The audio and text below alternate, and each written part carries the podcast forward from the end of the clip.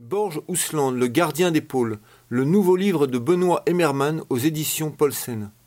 Bonjour Benoît, ça y est, il vient d'arriver tout, tout, tout, chaud, le, dernier livre. Enfin tout chaud. Tout chaud, mais ouais, bien mais, mais, un peu froid aussi. Les imprimeries, bah oui, ça c'est l'hiver, hein, Chamonix. Euh, donc euh, Le gardien des pôles.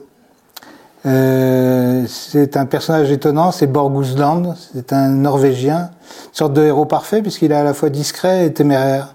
C'est ce qu'on cherche un petit peu tout de même dans notre dans notre monde, des gens qui se poussent pas du col et qui font des choses merveilleuses. En particulier, il va à la conquête du pôle Nord et du pôle Sud par ses propres moyens, en autonomie totale, en tirant son comme un escargot sa, nourriture et son, son, barda. Et je me suis intéressé à ce personnage depuis de nombreuses années et on va raconter sa vie évidemment. Euh, l'homme du froid, l'homme le gardien des pôles. On insiste là-dessus dans la mesure où il ne se contente pas d'aller jusqu'au pôle Nord, d'aller jusqu'au pôle Sud, mais aussi de mettre en exergue le fait que ces régions doivent être protégées. Ah Et depuis des années, des années, il se bat également pour ça. Voilà, ce cher euh, Borge Ousland. Borge Ousland. Donc il est dans la digne lignée de, des grands Norvégiens, des grands explorateurs. Ah, les Norvégiens, ils nous montrent euh, bien des choses, en tout cas dans ces régions-là, que, que l'épure, la vitesse, euh, la discrétion sont des, sont des choses qui sont plus intéressantes que la force, que la domination, et ils l'ont montré au début du siècle, du siècle d'avant, mhm.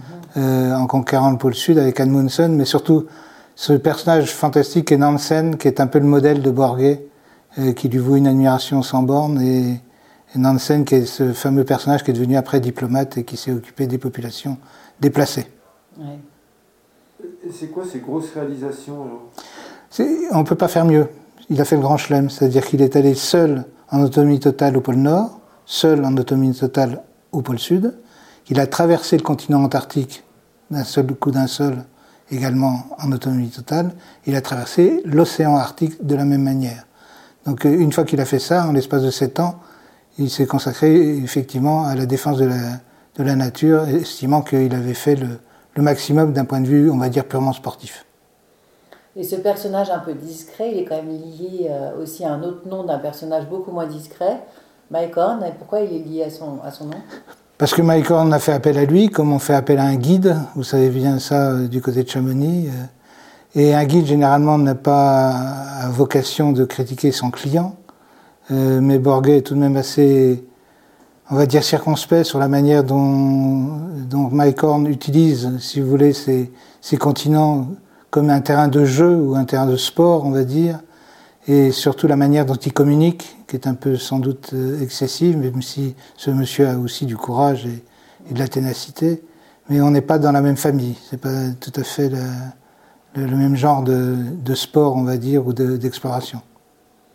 Eh ben, super, on va partir à la découverte de ce taiseux avec, euh, avec ben, livre. Le livre est tout chaud, mais l'histoire est bien froide. Il fait quoi aujourd'hui, ce monsieur? Il continue à traverser les.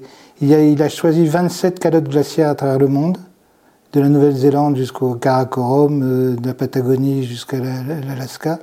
Et il, est en train de traverser toutes ces, les unes après les autres, toutes ces calottes glaciaires pour justement euh, constater euh, ce qu'il en est aujourd'hui avec le réchauffement climatique. Il a 60 ans.